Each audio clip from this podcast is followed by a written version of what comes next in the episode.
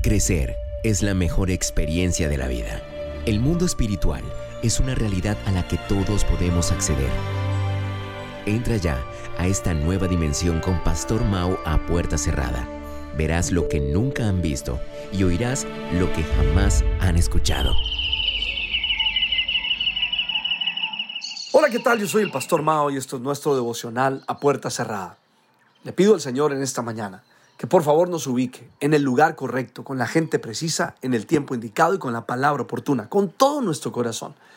Y que por favor llene nuestro corazón de su paz y también nos dé su dirección, para que podamos hacer su buena, perfecta y agradable voluntad de manera práctica en el día de hoy. Y sobre todo en este tiempo que estamos terminando nuestra serie Fortalecidos. Esta mañana me levanté pensando en una pregunta. ¿Te imaginas ser entrenado por un búfalo? ¿Que tu coach fuera un búfalo? ¿Te imaginas ser mentoreado por un búfalo? ¿Cómo sería eso? Bueno, aunque suene extraño, la verdad es que sí podemos ser entrenados por un búfalo. ¿Quieres saber cómo? Simple. Cuando te acercas a Jesús, vivirás esa experiencia literal. Mira, no te debe caber la menor duda que Jesús encarnó la fuerza del búfalo. Él la tuvo y la tiene. Dice la Biblia que Dios sacó a Israel de Egipto con la fuerza del búfalo, en números 23, 22. Ahí dice que Dios se muestra con fuerzas de búfalo, que tiene fuerzas como de búfalo. Así que solo es necesario observar lo que pasó en Egipto para ver a Dios actuando como un búfalo y con su fuerza, peleando por su manada y sacando a su pueblo con la manifestación de su fuerza, que la, la mejor manera de entenderlo para nosotros es verlo como la fuerza del búfalo sobre él. Escucha esto. Deuteronomio capítulo 33, verso 17.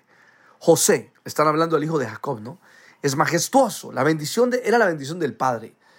Es majestuoso como primogénito de toro, poderoso como un búfalo.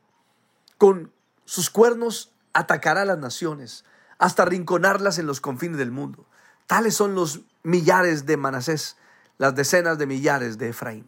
José, para los que conocemos su historia, es ejemplo que entre más pruebas tenemos y, más confiamos en nuestro Dios, eh, Dios nos, recompensará y nos bendecirá. Realmente mirar a José nos inspira en eso. Tengamos en cuenta que de todos los hijos de Jacob, José fue el que más sufrió, pero también fue el, el más bendecido. Y se le aseguró a su descendencia que derrotaría a sus enemigos con cuernos de búfalo. También es importante comprender que José es tipología de Cristo en el Antiguo Testamento.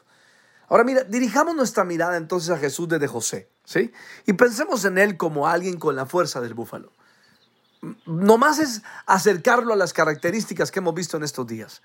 Mira, primero, Jesús en Lucas 4 enfrentó a Satanás, no se dejó vencer por su tentación, ni por su amenaza, ni se dejó distraer de su propósito.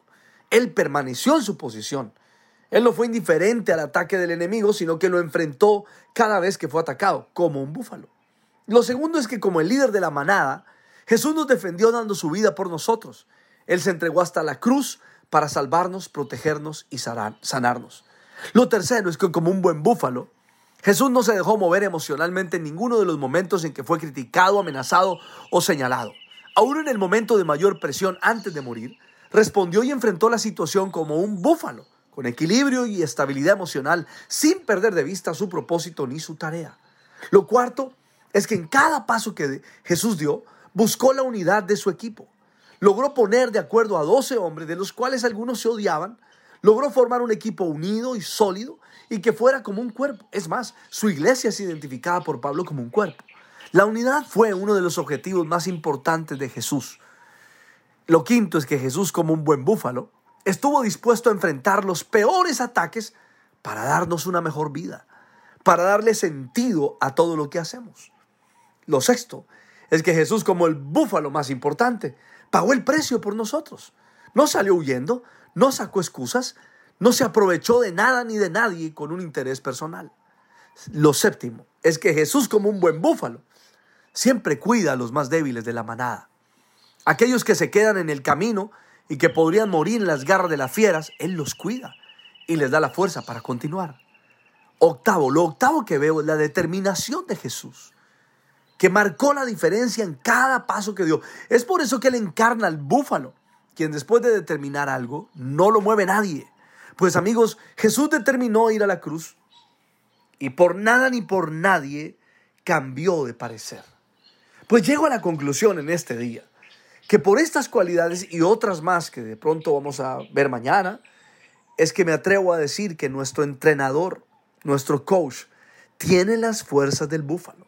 Nuestro guía, nuestro amigo, nuestro hermano mayor, encarnó y encarna al búfalo con todo su ser. Hoy entonces podrías decir, mi coach es un búfalo. Mi entrenador es alguien que tiene la fuerza de un búfalo, caminó en la tierra como un búfalo, cargó la cruz como un búfalo hasta el Calvario tuvo y tiene la fuerza para sostenernos. Y no solamente todas esas características abundan en Él, sino que hoy podemos recibir las fuerzas del búfalo a través de Él. Porque así como Dios Padre sacó a Israel de Egipto como la fuerza de un búfalo, Jesús nos sacó a nosotros de las tinieblas. Jesús nos trasladó del reino de las tinieblas al reino de la luz como búfalo. ¿Cuántas veces, a lo mejor ni cuenta te has dado, el Señor Jesús ha intervenido a favor tuyo como búfalo para derribar al enemigo y para darte fuerzas en medio de la debilidad? Qué alegría tener un coach que encarna lo que significa ser un búfalo, con su fuerza y con su unción. Le pido al Padre, al Hijo y al Espíritu Santo que nos bendiga de una manera especial, que nos permita acercarnos a Jesús cada día más para recibir de Él las fuerzas que necesitamos. Yo soy el Pastor Mao y esto es nuestro devocional a puerta cerrada. Que pases un día súper extraordinario.